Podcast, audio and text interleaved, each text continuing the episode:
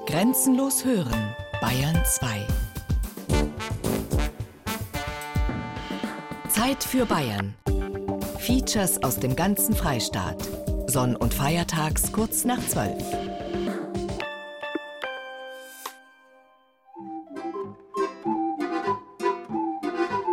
Feldspat, Quarz und Glimmer, die drei vergesse ich nimmer. Aus Feuer und Erde, Keramikland Niederbayern. Ein Feature von Roland Biswurm.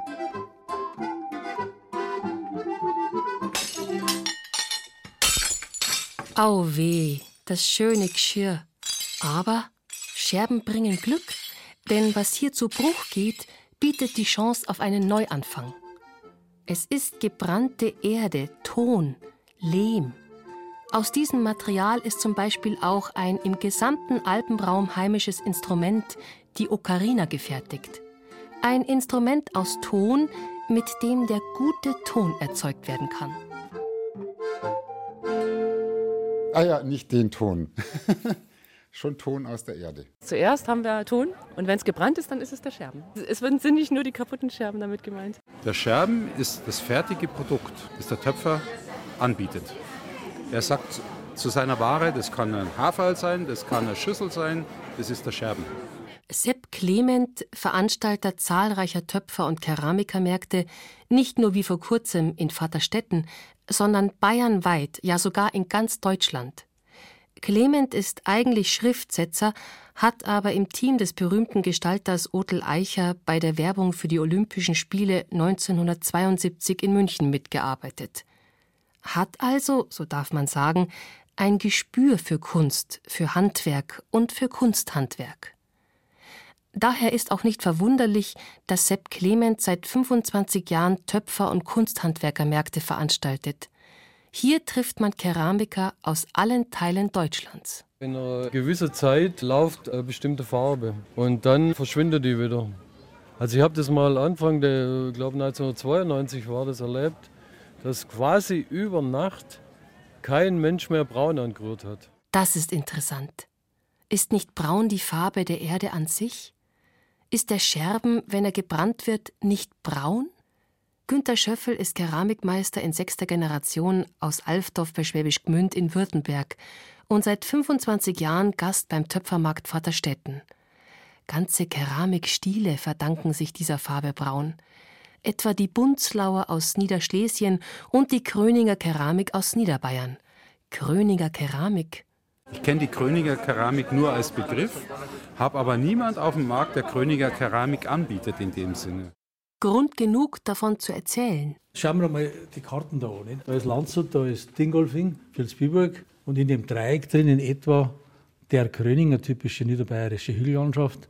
Und jeder Punkt ist ein Hafnerort, wo mindestens ein Hafner äh, gearbeitet hat. Und äh, in Jesendorf, das ist also das Zentrum, das größte Dorf, da waren also 15 Anwesen und da haben so um 1800 bei den 15 Anwesen 14 gehafnert.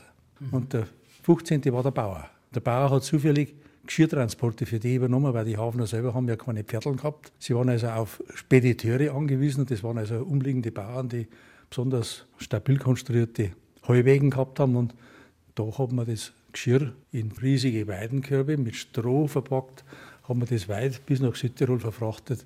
Lambert Grasmann ist der Leiter des Kröninger Hafnerei und Heimatmuseums Vilsbiburg. Der Kröning, so erklärt Grasmann, ist eine waldreiche niederbayerische Hügellandschaft. Das Wort bedeutet umgefallener Baumstamm, was darauf hindeutet, dass hier zahlreiche organische Verwitterungsprodukte, also eben auch Tone gefunden werden können. Recht früh haben sich also gerade hier Handwerker angesiedelt. Die älteste Hafnerordnung im Gröning 1428, eine der ältesten Handwerksordnungen der Hafner im deutschen Sprachraum. Mit Lambert Grasmann im Kröninger Hafnereimuseum unterwegs sein heißt, weit zurückgehen in die Geschichte der Hafnerei, der Töpferei, des keramischen Handwerks. Was natürlich wichtig war, der Rohstoff. Und den gibt es da in großen Mengen, den Ton. Ein sehr guter Ton, also sehr gut zu verarbeiten, sehr bildsam, fast nicht verunreinigt, so wie in anderen Gegenden, wo viel Stornel drin sind, viel Hetzel noch und, und andere Dinge, viel Quarz zum Beispiel, ist im Gröning ein ganz reiner Ton, den man sofort hat auf der Scheibe verarbeiten können. Feldspat, Quarz und Glimmer, die drei vergesse ich nimmer. Die Verwitterungsprodukte von Feldspat, Quarz und Glimmer sind Tone. Und die Tone sind dann irgendwie durch Wind und Wasser verlagert worden. Sagt Ludwig Girnhuber, Seniorchef der Ziegelei Girnhuber in Markelkofen, Landkreis Dingolfing. Der Produktionsleiter Harald Schottenlohr arbeitet dort schon über 20 Jahre und beschäftigt sich schon sein ganzes Leben lang mit dem Rohstoff Ton. Wir sprechen ja von Tonen, von Lehmen, von Kaolinen. Im Prinzip ist es so, wir sprechen hier in der Geologie von sogenannten Lagerstätten und aufgrund ihrer Entstehungsgeschichte haben sich also mehr oder weniger saubere, reine Tone gebildet. Da spricht man dann von Primärlagerstätten und dann haben wir aber diese Geschichte mit Lehm, Lös etc. Das sind auch Tone oder Lehme, die wurden aber durch Verunreinigung, durch hydrolytische Verwitterung des feldspatartigen Gesteins erzeugt. Aber durch Einwirkungen wie Regen, Sonne, Gefrieren, Eiszeit wurden diese eben wegtransportiert. Winde haben da ganz viel Anteil auch gespielt oder auch die Meere. Und dabei wurde das Material verunreinigt. Und somit hat man also keinen natürlichen Tonrohstoff mehr oder ein Kaolin, mineralisch gesehen, sondern man hat eben dann einen Löslehm, einen Lehm oder ähnliches. Verunreinigt durch den Transport. Schottenloher führt durch ein Labyrinth von Brennkammern, Trocknungslüftungen, Schaltzentralen. Das ist jetzt die Aufbereitung. Hier ist aufgrund der Maschinen etwas laut. Hier wird also das Material aus der Grube angeliefert und dann zerkleinert über verschiedene Stufen. Das berühmte in der Ziegelei ist immer dieser sogenannte Kollergang. Das sind mühlenartige Walzen, die sich relativ schnell um eine Achse drehen. Hier wird also das Material zerkleinert und gewalzen. Und da ist natürlich so, dass diese, diese Mühlsteine verursachen natürlich auch ein gewisses Maß an Vibration und auch Lautstärke. Also da glaube ich, spürt man auch deutlich die Erschütterung. Harald Schottenloher kam als Elektroniker in die Firma, aber inzwischen ist er ein Erd- und Ton-Allrounder. Er weiß viel über den Rohstoff, aus dem er Ziegel macht, weil er ganz in der Nähe von Markelkofen noch eine kleine Nebenerwerbslandwirtschaft betreibt, also mit der Erde immer ganz hautnah zu tun hat. Alle Keramiken sind irgendwo auf einen Nenner zu bringen. Und zwar spiegelt sich die Keramik grundsätzlich im sogenannten TQF-Verhältnis wieder. Das heißt Tonsubstanz, Quarz, Feldspat. Tonsubstanz ist klar, Quarz, SiO2 ist auch klar, ist in der Erdkruste sehr hoch an Anteil vertreten. Und dann unterscheiden wir noch zwischen drei Feldspäten, Kali, Natron und Calciumfeldspat. Und je nachdem, wie man also diese drei Hauptbestandteile, Tonsubstanz, Quarz und Feldspat, ins richtige Verhältnis zueinander mischt, kommt hinten was anderes raus. Im Prinzip kann man aber jeden keramischen Werkstoff, egal ob Sie jetzt Ihre Zahnfüllung meinen oder wir unseren Dachziegel hier, in dieses TQF-Verhältnis einordnen. Die heutigen Vorkommen, die sind ja im sogenannten erdgeschichtlichen Tertiär entstanden. Es ist erdgeschichtlich ein relativ kurzer Zeitraum. Da spricht er heute noch davon, dass jeder Stein, der auf der Erde ist, ja schon mal da war. Das heißt, durch die Metamorphose ist ja ein ständiger Umbruch in der Erdkruste und es werden Dinge zutage gefördert und auf der anderen Seite gehen die wieder nach unten, werden teilweise, je nachdem wie weit unten, wieder irgendwo erwärmt, sogar bis zur Magmaschicht und das kommt dann irgendwann im Laufe der hunderte Jahre wieder hoch. Obwohl die Erden, die Lehme und Tone hier so fein sind, müssen sie für das Herstellen von Ziegeln noch einmal aufbereitet werden. Da kommt also der sogenannte Tonhubel raus und äh, wir sprechen hier im Dachziegelbereich von sogenannten Batzen, die dann also diese Tonhubel, die dann später durch die Dachziegel-Revolverpresse ihre eigentliche Form dann kriegen. Der Tonhubel, das ist ein Batzen Tonerde, ein handliches Stück Lehm, aus dem man schon etwas machen kann, meint Harald Schottenlohr. Mit einem Batzen Ton arbeitet auch Michael Wuttke, Keramiker aus Landshut und Werkstattleiter der Nymphenburger Keramik und Porzellanmanufaktur in München. Er ist alles andere als begeistert, nennt man einen wie ihn Lormbatzer. Lehm ist Lorm. Lorm. Lormsieder, Lormpatzer, ja. Das ist halt der falsche Ausdruck für einen Keramiker, gell? Der ist kein Lormpatzer, das ist ein Tongestalter. Dennoch ist bayerisch der Lehm Lorm. In München etwa gibt es den Berg am Leim.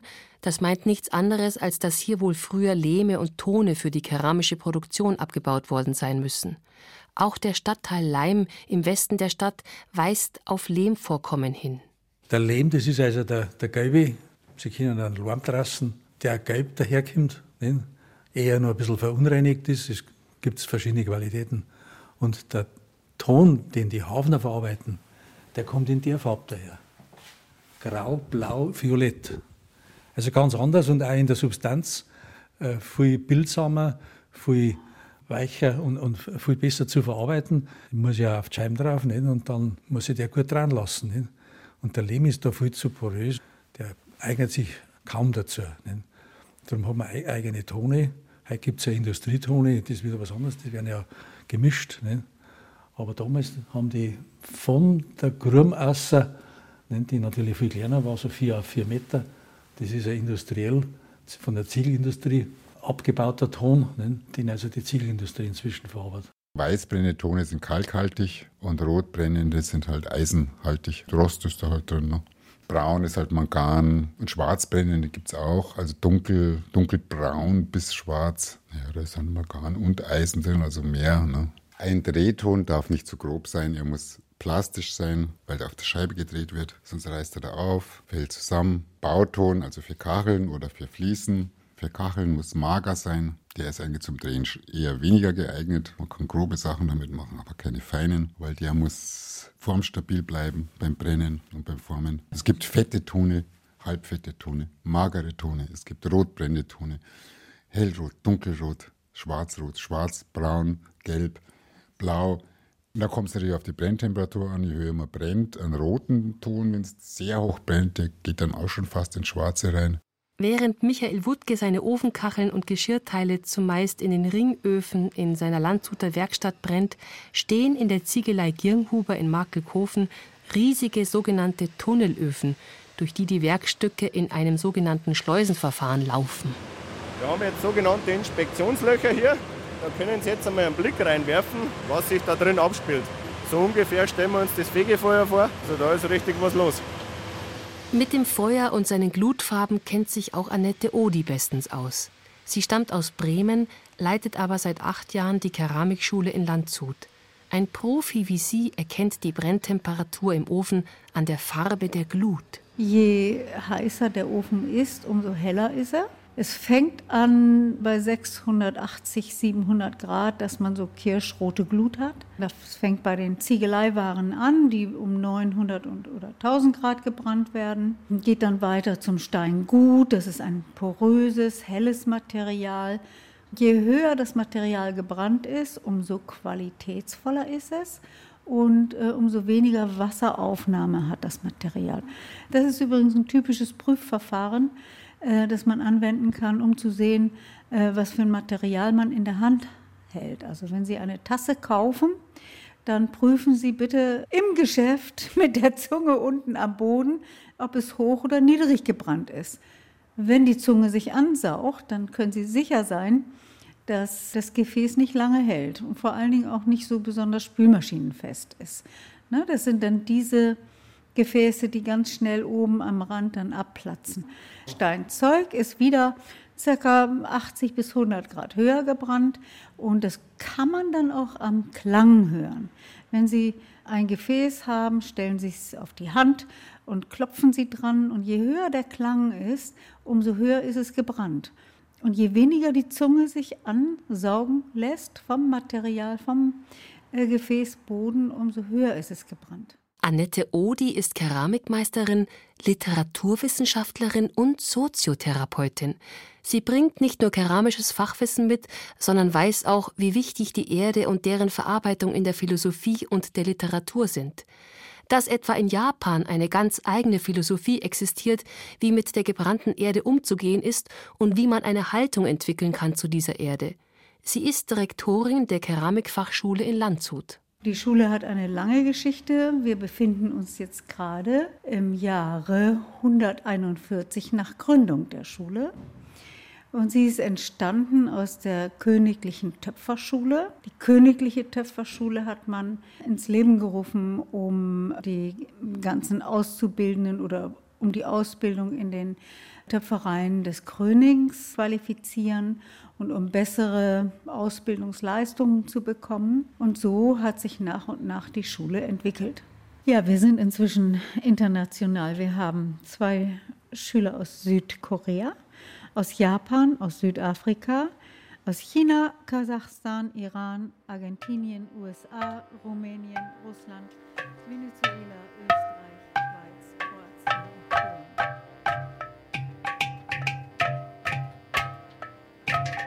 In Südindien etwa wird auf tönernen Vasen, auf Irdenware oder Steinzeug tatsächlich Musik gemacht. Solche Vasen heißen Gatam und sind hierzulande auch als Udo-Trommeln bekannt geworden. Aber auch in der Ziegelei in Markelkofen lässt sich mitten im Getöse der Dachziegelfabrikation Musik entdecken. Die Tonprüfung bringt es zu Gehör, ob ein Ziegel einen guten Ton hat oder nicht. Man muss sich vorstellen, dass früher der Sortierer hier noch so ein kleines Hämmerchen in der Hand gehabt hat und hat also jeden Dachziegel einzeln geklopft. Das kann er auch heute noch im Zweifelsfall. Wir haben da schon die tollsten äh, Klangerlebnisse gehabt da herunten, weil äh, jeder Mensch hat ja ein anderes Klangempfinden und dementsprechend auch einen anderen Klangrhythmus, wie, wie er diesen Ziegel bearbeitet.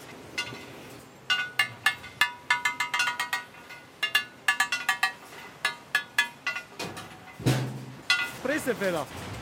Dann schauen wir weiter. Danke auch. Zurück an den Drehscheiben in der Landshuter Keramikschule. Das ist der Umgang mit der Erde. Das ist eh was ganz Natürliches, wo man tief drin steckt. Und aber auch eben die, dieses Gefühl, in der Erde oder mit diesen Erden zu arbeiten, die sich halt formen lassen und teils meinem Willen gehorchen.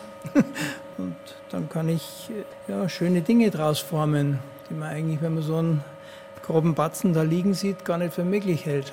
Also ich bilde mich fort mit dem Ton, wie man den drehen kann. Also ich habe jetzt hier den Kurs an der Volkshochschule gebucht und habe jetzt drei Tage lang Drehen an der Scheibe gehabt und ja, das ist das Ergebnis. Also so ein Zylinder und da kommt noch ein Deckel drauf und dann ist das quasi eine Dose. Zwei Teilnehmer der alljährlichen Sommerakademie an der Landshuter Keramikschule. Sie werden womöglich bald die Aufnahmeprüfung machen um den Umgang mit der Erde noch mehr zu vertiefen oder einfach um für sich, Familie und Freunde schöne Haferl, Vasen, Teller oder Schalen brennen zu können. Für derartige Gebrauchskeramik sind die Gröninger Hafner noch vor 150 Jahren weithin berühmt gewesen, sagt Uli Goderbauer, Fachlehrer an der Landshuter Keramikschule.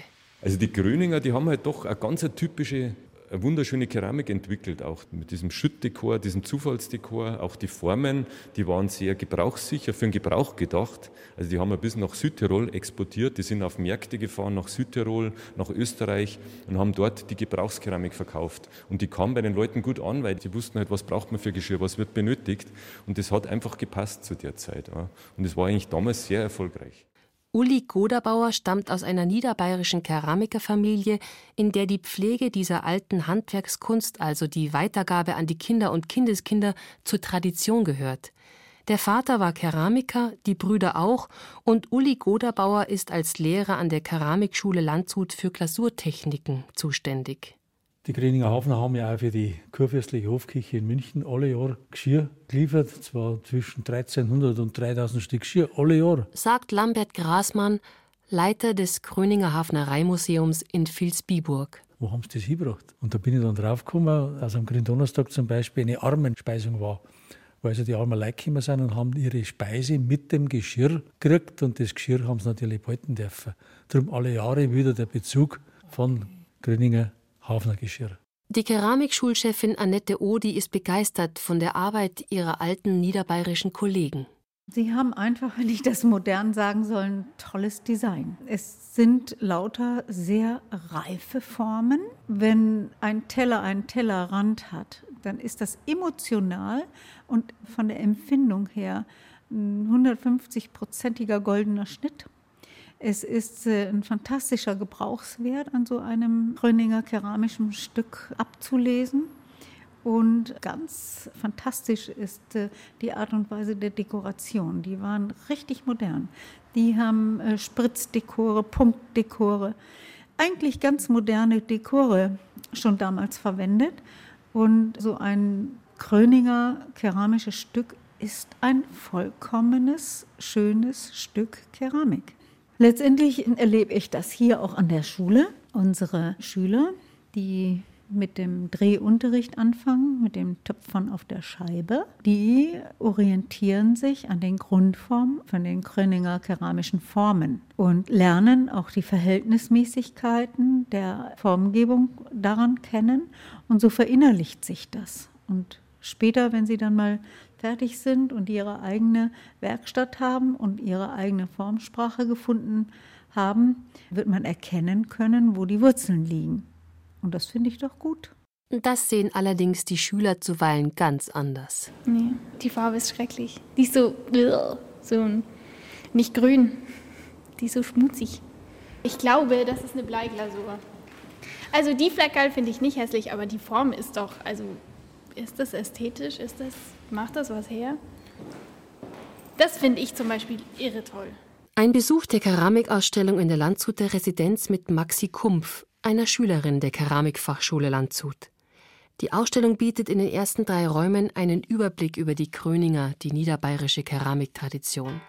In weiteren Räumen schließt sich eine Ausstellung japanischer Keramik an. Maxi begeistert sich für die japanischen Stücke. Die bayerischen sind für sie weitgehend uninteressant, hässlich, altbacken, zu perfekt.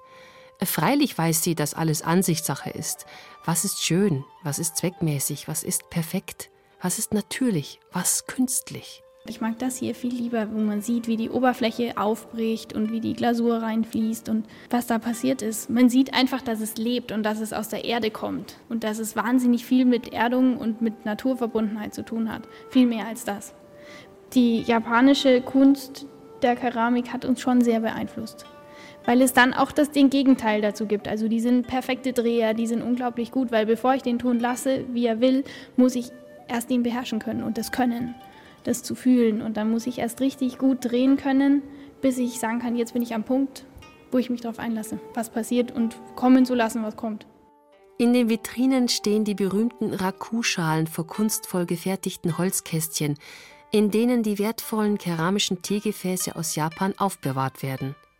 Raku könnte übersetzt werden mit dem deutschen Wort Freude, Raku-Teeschalen bestechen durch ihr regelmäßiges Ungleichmaß, durch nur scheinbare Fehler, die aber bei näherer Betrachtung Ausdruck einer Philosophie sind, wie Annette Odi erklärt. So ein fernöstliches Gefäß hat immer auch ein Gesicht, eine Stelle, die die schönste und vollkommenste Stelle ist. Und wenn dieses Gefäß dann verschenkt wird oder mit Tee gefüllt wird und seinem Gegenüber in die Hände gegeben wird, dann wird die Tasse oder das Gefäß so gedreht, dass das schönste Gesicht dem Gegenüber entgegenblickt.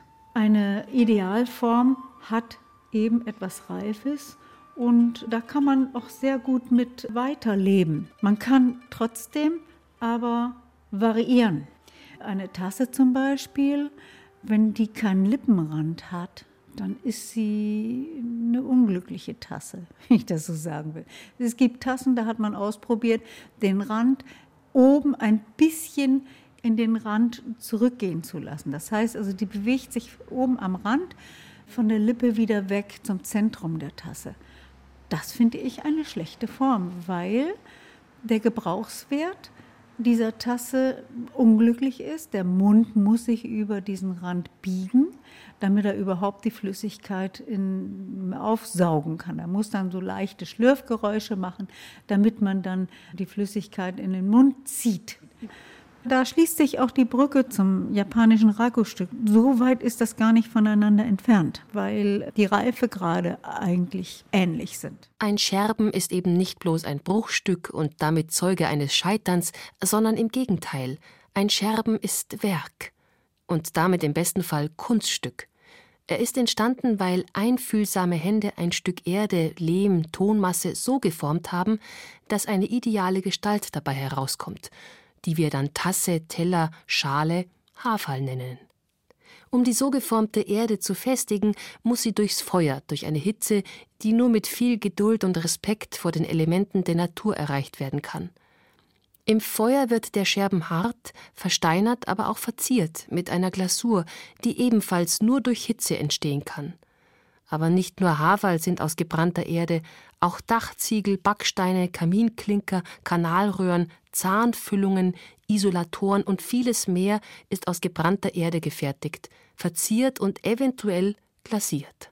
Eine Glasur besteht aus verschiedenen Gesteinsrohstoffen, Gesteinsmehle sozusagen.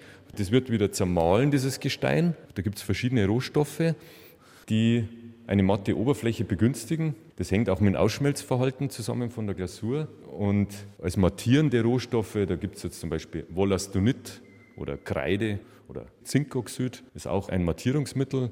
Da muss man diese Rohstoffe erhöhen und andere Rohstoffe nimmt man dann eher zurück. Also Flussmittel wären jetzt zum Beispiel im Steinzeugbereich Feldspäte, also ein Feldspat, das ist auch ein natürliches Abbauprodukт. Das ist ein gutes Flussmittel für die Keramik. Quarz ist der Glasbildner. Quarz, ohne Quarz gibt es keine Glasur. Ist immer irgendwo enthalten. Und wenn eben keine so Rohstoffe enthalten sind wie Wollastonit oder Kreide, Zinkoxid und die anderen äh, Faktoren stimmen gut zusammen, dann wird es eine glänzende Glasur. Ne? Uli Goderbauer beschäftigt sich seit gut 20 Jahren mit den unterschiedlichsten Glasurmischungen. Natürlich erwähnt er heute nicht mehr, was, so Lambert Grasmann, für die Kröninger Hafner noch selbstverständlich gewesen ist. Grundglasur ist immer Bleiglasur. Die Bleiglasuren stammten ja aus Schibram südlich von Prag, Bleibergwerk oder Villach. Wenn der Scherben gebrannt ist, ohne Glasur, dann haben wir so einen beigen Farbton. So ist es auch verkauft worden. Es gibt also die unglasierte Keramik, die einseitig glasierte Keramik und die Schwarzkeramik, also das, das Schwarzgeschirr. Nicht?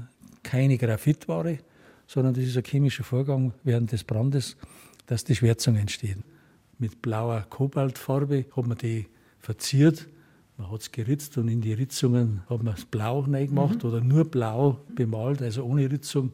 Ist mit Kupferasche versetzt, diese grüne Glasur. Die braunen mit Braunstein oder Mangan, also praktisch ein Oxid, das man da beigemischt hat, der Bleiglasur. Überall da, wo niedrig gebrannte Keramik gemacht wurde, da hat man Bleiglasuren in Unkenntnis davon, dass, was, was Blei eigentlich auslöst. Wenn man da Milch reintut und, oder säurehaltige Getränke, dann lösen diese Säuren die Bleipartikelchen aus der Glasur und man trinkt dann auch Blei.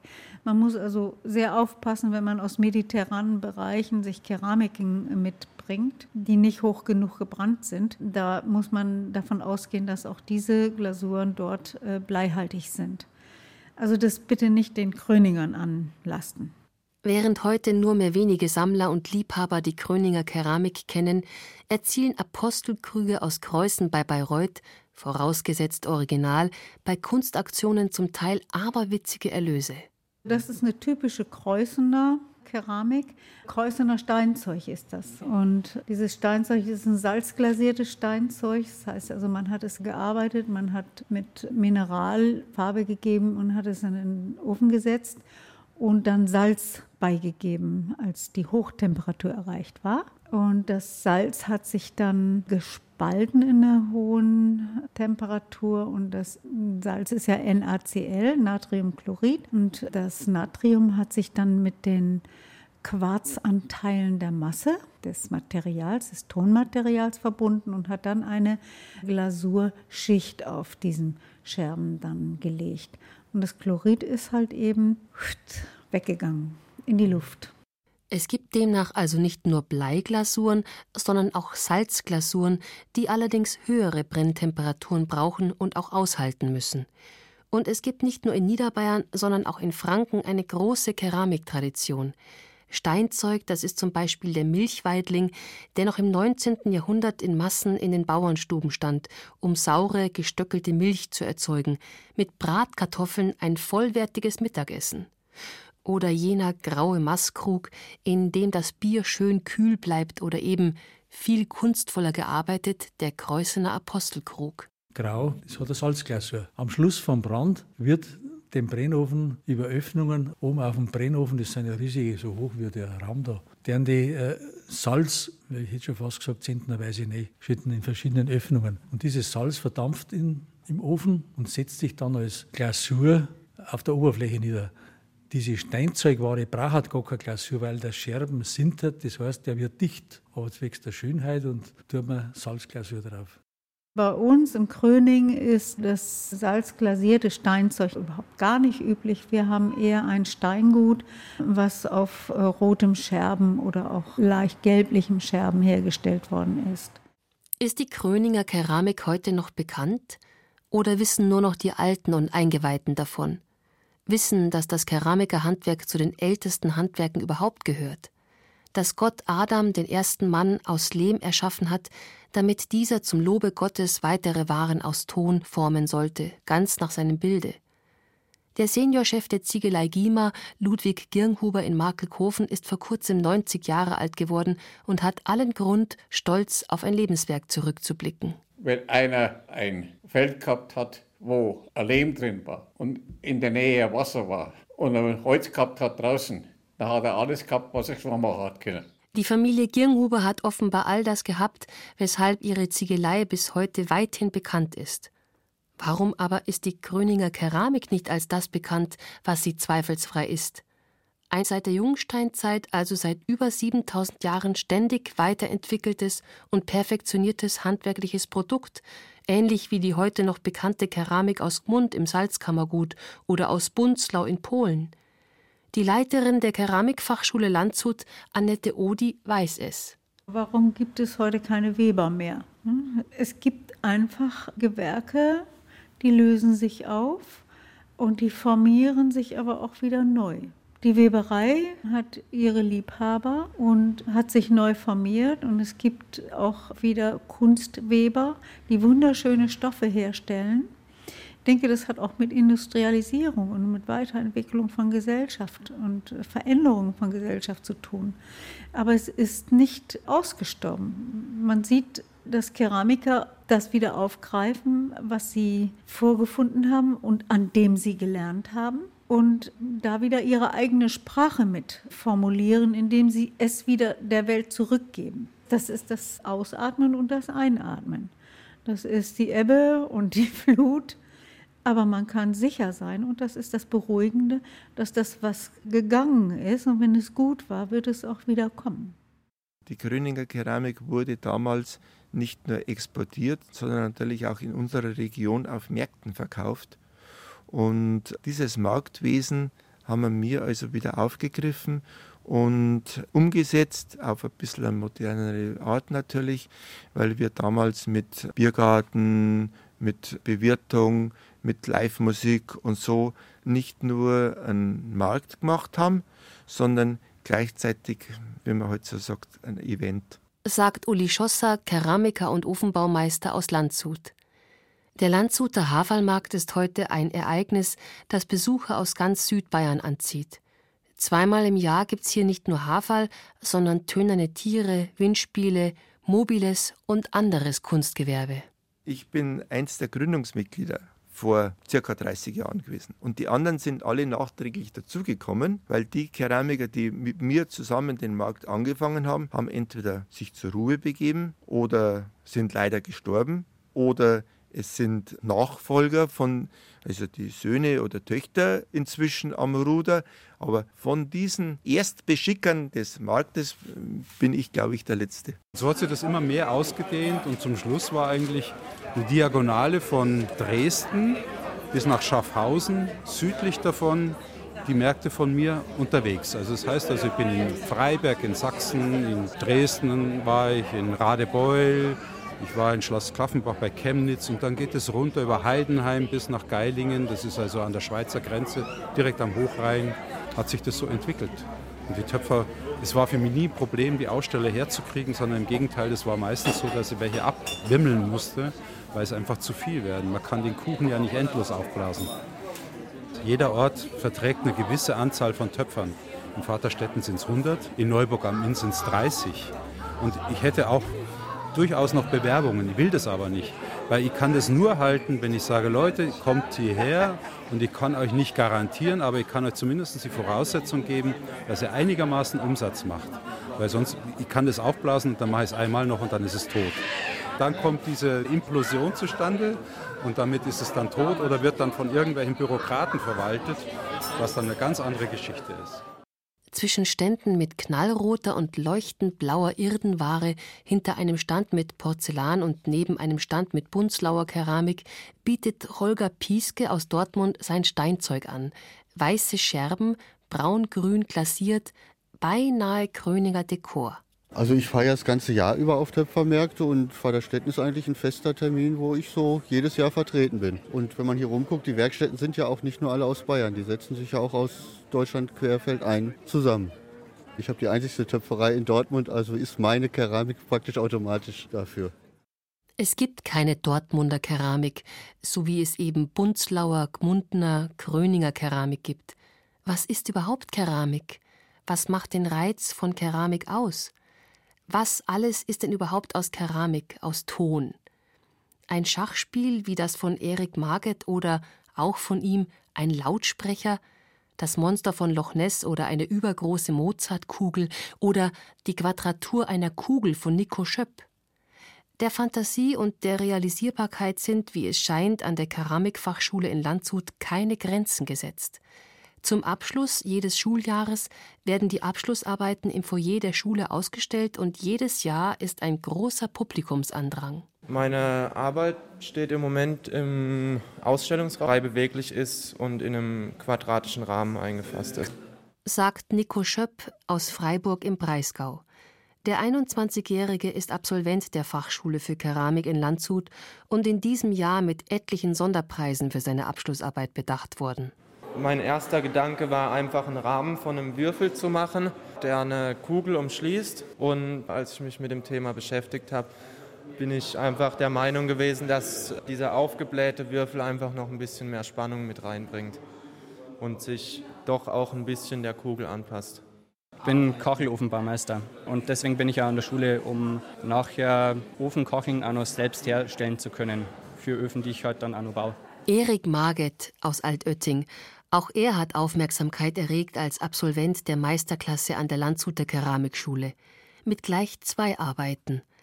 Einer Lautsprecherbox aus Ton und. Ich habe da Schachspiel gemacht oder Varianten davon besser gesagt. Ich habe da Gipsformen hergestellt und um dann eben nachher verschiedene Varianten machen zu können mit den gleichen Figuren.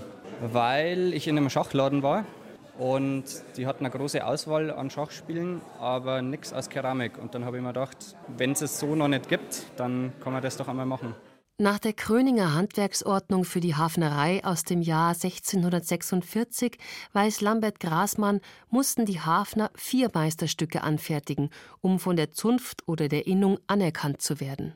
Essigkrug, hoher Hafen, bauchiger Henkelkrug oder Henkelflasche, Kachelofen. Der Kachelofen hat innerhalb von einem Monat gefertigt werden müssen mit einer bestimmten Zahl von Zeilen, Kachelzeilen und hat also gefertigt werden müssen und aufgesetzt werden müssen. Das ist handwerksordnungsmäßig, steht in der 1646er Handwerksordnung, da ist im Faksimile Original ist vorhanden, steht da drin. Lambert Grasmann ist jetzt 77 und noch immer zeigt er dem wissbegierigen Besucher des Gröninger Hafnermuseums im Heimatmuseum Vilsbiburg die unglaubliche Vielfalt der Gröninger Keramikgeschichte. Das ist zum Beispiel ein Topf, wo man den Sauerteig für den nächsten Backvorgang aufgekommen hat. Das war immer der gleiche Topf. In dem Loch im Deckel ist der Kochlöffel drin steckt, immer der gleiche Kochlöffel. Vielleicht aus hygienisch-bakteriologischen Gründen, was weiß ich. Es war immer der gleiche Kochlöffel. Das ist also der Dampfi-Kiwi oder der, der Dampfi-Tegel. Das Dampfi ist ja die, der Sauerteig für den nächsten Backvorgang. Mhm. Das ist das Dampfi. Oder ein Zeidelkrügel. Zeideln heißt melken. Oder eine Bauernschüssel, hat der Hofner gesagt, und der es verbraucht hat, da war es die Suppenschüssel. Oder eine seifte Schüssel, seift für nieder, für seicht. Spezialausdruck, seift. Die seifte Schüssel war die Dampfnudelschüssel. Kurz gesagt, Nullschüssel. Ne? Die Dampfnudeln, das war eine Schüssel, das war eine weite Schüssel, wo wir also die Dampfnudeln nicht aufeinander gelegt haben, weil sonst wären sie ja zusammengefallen, zusammengesessen, sondern man hat die nebeneinander gelegt. Und darum waren auch die relativ groß, diese seiften Schüsseln. Also wenn ich jetzt so einen Krug herstelle, das kommt natürlich schon aus der Tradition, der hat eine Schnaupe. Eine Schnaupe, das heißt halt einen Ausguss und einen Henkel. Also der Henkel ist gegenüber vom Ausguss. Ich muss dieses Gefäß gebrauchen können. Ja. Das soll ja eine Funktion eigentlich haben. Ja. Ich soll da irgendwie ein, zwei Liter Wein oder Wasser einfüllen können und soll das ausgießen können. Ja. Das mit Schnaupe, das Gefäß bezeichnen wir als Kanne. Henkellose Gefäße bezeichnet man dann als Vase. Ergänzt Uli Godabauer. Sich mit Keramik zu beschäftigen heißt demnach auch, eine Fachsprache zu erlernen und in Landshut darüber hinaus, besonders deutlich im Kröninger Hafner Museum, altes Bayerisch. Aber nicht nur Sprachliches lernt man da, sagt Ofenbauer Uli Schosser. Es gibt Keramik im Fahrzeugbau, es gibt Keramik im Isolatoren, es gibt millionenfache Verwendung von der Keramik, die nichts mit dem Handwerk zu tun haben. Baukeramik ist alles, was aufgebaut ist. Ich kann einen Brunnen aufbauen, ich kann einen Ofen aufbauen, ich kann eine Plastik aufbauen. Ich kann eine Wandgestaltung machen, das ist Baukeramik. Alles, was aufgebaut ist und nicht gedreht ist, geht in Richtung Baukeramik. Und das andere ist halt die Drehkeramik, das sind die Schüsseln, die Krüge und Vasen und was man halt so im Größeren und Kleineren macht. Was also sind Dachziegel? Bau, Dreh, Press oder Industrie oder ganz eine andere Keramik? Ziegel kommt von lateinisch tegula, ein Wort, das mit Tektum, Dach zusammenhängt. Nur der Dachziegel also ist wirklich ein Ziegel. Alles andere heißt im Altbayern logischerweise dann auch Backstein. Und der älteste bayerische Ziegel, erzählt Ziegeleibesitzer Ludwig Kirnhuber, ist eng verwandt mit den Ziegeln aus dem antiken Rom. In Landshut, die Kirchen waren gerne mit Mönchnonnen gedeckt. Wie bitte? Früher hat es gegeben den Biber, der Biber hat geheißen der deutsche Dachziegel und die Mönch und Nonnen.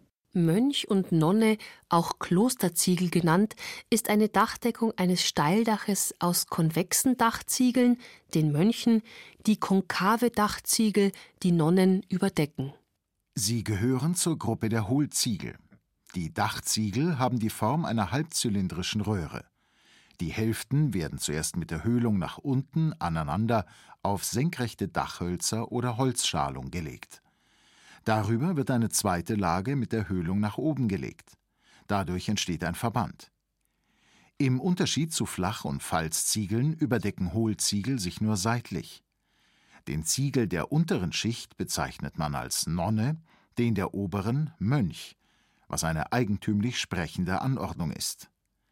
Diese Form der Dachdeckung stammt aus dem altrömischen Kulturraum und man findet sie heute vor allem an alten Gebäuden, besonders an Klöstern im mediterranen Raum, aber auch an normalen Wohnhäusern. Quer durch Frankreich und Deutschland verläuft eine klar erkennbare Nord-Süd-Grenze der Häuser mit relativ schwach geneigten Dächern und Mönch- und Nonneziegeln. In Bayern waren im Mittelalter Mönchnonnen weit verbreitet. Längst macht man Biberschwänze und andere Dachziegel aber auch in Bayern, sagt Harald Schottenloher. Also hier befinden wir uns im Bereich der Zubehörfertigung. Auf der einen Seite sehen Sie jetzt, äh, wie zum Beispiel hier Pfannenortgänge, die, die gerade die Glasur passiert haben, nach oben laufen. Auf der anderen Seite haben wir hier frisch gepresste Firstziegel. Da gibt es auch alle möglichen Formen. Unter einem Ortgang versteht man äh, einen Zubehördachziegel, der das äußere Bild des Daches abdeckt. Es gibt Firstziegel, Traufziegel, dann gibt es eine ganze Geschichte mit dem Dachschmuck. Der eine oder andere hat da einen Wetterhahn oben drauf oder wie auch immer. Und dementsprechend ist also hier die Vielfalt sehr groß. Stimmt. Aber spezieller ist am Ende des Rundgangs durch die Keramikausstellung in der Landshuter Residenz eine Begegnung Kumpf-Kumpf. Die Keramikschülerin Maxi Kumpf steht vor einer der Vitrinen und bestaunt eines der ältesten bei Landshut gefundenen keramischen Gefäße. Einen Kumpf. Steinzeitlicher Kumpf mit Spiralmuster. Wann war das denn? Sechstes Jahrtausend vor Christus. Der Kumpf, der aussieht wie eine sich nach oben verengende, bauchige Schüssel, hat eine Schnaupe, wie die Keramiker sagen, also einen Ausgießer. Demnach dürfte es sich um eine Kanne oder einen Krug handeln. Harald Schottenloher und Annette Odi hatten also recht, als sie meinten, jeder Stein war schon einmal da und alles, wenn es gut war, kommt wieder. Maxi Kumpf ist überrascht, dass da ein uraltes Stück Keramik so heißt wie sie. Sie nimmt's als gutes Omen für ihre Keramikerausbildung. Aber Keramiker, was sind das überhaupt für Leute? Im Großen und Ganzen total geerdete, urige Handwerker. Und es sind mehr die ruhigen Leute. Die haben eine, einen ganz anderen Lebenssinn gefunden. Ja, das ist unheimlich viel Arbeit, sehr langwierig, die ganze Geschichte. Und da muss man schon ein Herz dafür haben. Man muss eigentlich alles wissen. Muss sich auskennen mit Strom, mit allem eigentlich. Ne? Weil das kannst du alles brauchen. Genau, Archäologie, Geologie sowieso, Chemie, Elektro. Warum das Männer weniger machen als Frauen, ich weiß es nicht. Vielleicht ruhen Männer mehr in ihrer Mitte als wir Frauen. Und vielleicht müssen wir Frauen das deswegen machen, damit wir uns zentrieren und dann mittiger sind. Eine Debatte über Geschlechterparität an der Landshuter Keramikschule anlässlich der letzten Schuljahresausstellung. Weshalb sind, wie Fachlehrer Uli Goderbauer feststellt, inzwischen gut 90 Prozent der Keramikfachschüler Frauen? Sind die Frauen die Hüterinnen des Feuers? Hier geht es schließlich darum, dass das Feuer angefacht und kontrolliert werden muss, so lange bis abenteuerliche Temperaturen erreicht werden und das mit den unterschiedlichsten Materialien. Aus einem Fachhandbüchlein für Studierende der Keramikfachschule Landshut aus den 20er Jahren des letzten Jahrhunderts erfahren wir, dass Fichtenholz einen doppelt so hohen Brennwert hat wie Rohbraunkohle, aber den gleichen wie Briketts aus Braunkohle. Ruhrkohlen werden mit dem höchsten Brennwert neben Anthrazit gelistet. Das heißt, der Kröning, dieses wundersame Stück niederbayerische Landschaft, war reich an Wald, aber arm an Kohle. Museumsleiter Lambert Grasmann erklärt. Der Holzvorrat, den hat man aus dem Gröninger Forst geholt. Das war damals zu der Zeit, also um 1800, noch ein Staatsforst, der inzwischen in Privathand ist. Soweit die Hafner ja selber keinen Wald gehabt haben. Sie haben kleine Anwesen gehabt, kleine Landwirtschaft, bis zu 25 Tagwerk. Aber das Holz war natürlich nicht in dem Maße vorhanden, was man beim Brennen verbraucht hat. Nicht? Ziegeleibesitzer Ludwig Girnhuber weiß wohl, dass die Eisenbahn die leistungsstärkeren Kohlen nach Niederbayern gebracht hat. Ohne sie wäre die industrielle Backsteinfertigung gar nicht möglich gewesen. Wenn die Eisenbahn durchgegangen ist und eine Bahnstation da war, wo erlehmt war, sind Ziegleien entstanden. Wenn Sie von Regensburg nach Mütter fahren, Köfering, Hagelstadt, Erwelsbach, Neufahren, Essenbach, Kumhausen bei Landshut, Geisenhausen, Vilsbiburg, Neumarkt, St. Veit, Rohrbach, da ist überall äh, Ziegleien gewesen. Nach dem Krieg hat es in Bayern 350 Ziegleien gegeben und jetzt gibt es noch etliche 30 von Ismaning nach München waren etliche 20 Ziegeleien. Wo die, erste Ziegelei von der Agrop ist da gestanden, wo heute das Prinzregententheater steht, war früher eine Ziegelei von der Agrop. Im Zuge der Industrialisierung konnte mit Hilfe der Eisenbahn auch Ruhr- und Saarkohle nach Niederbayern und in die Oberpfalz gebracht werden, sodass sich auch Schwerindustrie ansiedeln konnte, wie etwa das weithin bekannte Oberpfälzer Stahlwerk Maxhütte-Heidhof, aber das ist eine ganz andere Geschichte. Nein, nicht wirklich, denn entlang der von Ludwig Girnhuber skizzierten Eisenbahnlinie von Regensburg nach Mühldorf finden sich noch heute etliche Ziegeleien, unter anderem Gima in Markelkofen. Die stellt übrigens nicht nur Dach- und Mauerziegel her, sondern auch großformatige Fassadenplatten, mit denen Hochhäuser verschalt werden oder U-Bahn-Stationen. Hier werden äh, keramische Fassaden produziert. Wir sprechen hier von Verblendfassaden, die auf Unterkonstruktionen angehängt werden. Wir werden sehr große Formate produziert. Wir machen also hier Fassadenplatten in Größen bis zu drei Metern Länge. Und diese Platten werden also stehend, in den meisten Fällen auf Alu-Unterkonstruktionen mit Isolierung hinterlüftet äh, bzw. gedämmt, an irgendwelche Bürogebäude gehängt. Somit haben sie eine Fassade, die sie nie mehr putzen brauchen die sie nie mehr streichen müssen. Und da geht sehr viel auch in den Export, weil das gefällt zum Beispiel auch dem Scheich in Dubai, weil der sagt, mein Wolkenkratzer, da hänge so Fassadenelemente ran und dann habe ich Ruhe, auch wenn der Sandsturm kommt. Nicht ohne Stolz erzählt Harald Schottenloher, dass Gima aus Niederbayern zu den, wie er das nennt, Global Players der grob keramischen Industrie gehört. Und Seniorchef Ludwig Girnhuber nachdem die Zufahrtsstraße zum Werksgelände benannt ist, fügt hinzu. Wir haben vor drei, vier Jahren nach Jerusalem geliefert für ein Museum. Da geht 90 Prozent ins Ausland, die Fassaden. Die grobkeramische Industrie boomt also. Aber wie sehen die Perspektiven für Hafner aus, für Töpfer, Ofenbauer? Es ist ein wunderschöner Beruf, weil es wahnsinnig abwechslungsreich ist. Also es ist unglaublich, aber es ist auch hart, gerade um das Brot zu verdienen. Ne? Das ist das. Das ist eigentlich schade, dass das so ist. Es ist ein bisschen schwierig, dass man mit dem Beruf des Keramikers sein tägliches Brot verdient. Michael Wutke und Uli Schosser, zwei sagen wir mal altgediente Landshuter Keramiker. Wutke ist nicht mehr auf Haferlmärkten präsent. Schosser dagegen ist immer noch am Landshuter Haferlmarkt. Er hat ihn schließlich mitbegründet. Und Sepp Clement, der Grafiker und Töpfermarktvermarkter, hat längst einen ganz anderen, nämlich einen marktwirtschaftlichen Blick auf die aktuelle Szene. Verändert hat sie in erster Linie, dass es den Töpfern insgesamt schlechter geht. Die Umsätze sind eingebrochen. In den 90er Jahren war ein Keramiker also ein gut bezahlter Mensch. Heute muss er auf mehrere und viele Märkte gehen, um zu dem Umsatz zu kommen, den er mal hatte. Das heißt also, die jungen Töpfer werden immer weniger, weil sie davon nicht mehr leben können.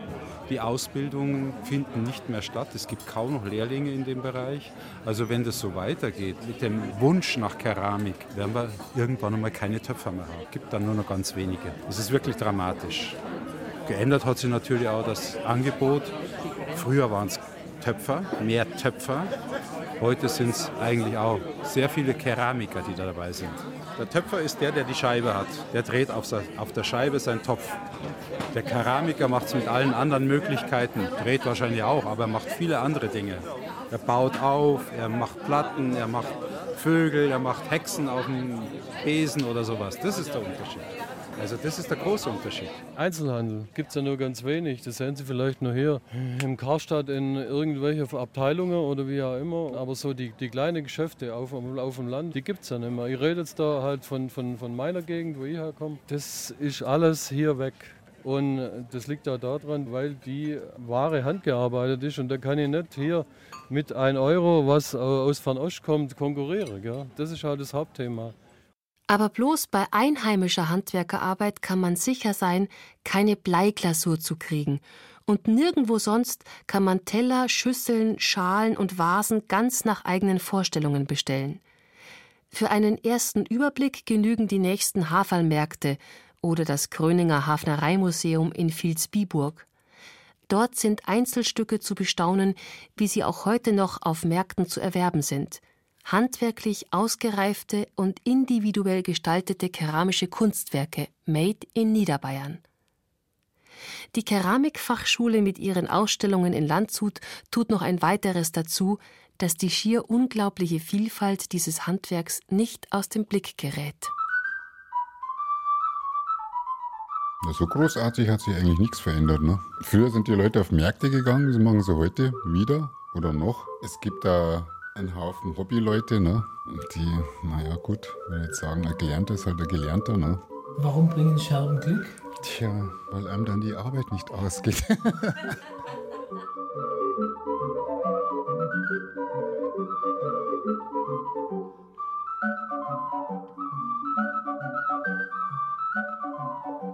Sie hörten Aus Feuer und Erde, Keramikland Niederbayern ein Feature von Roland Biswurm. Die Sprecher waren Anna Riedel und Frank Mannhold. Ton und Technik Andreas Lucke, Redaktion Gerald Huber.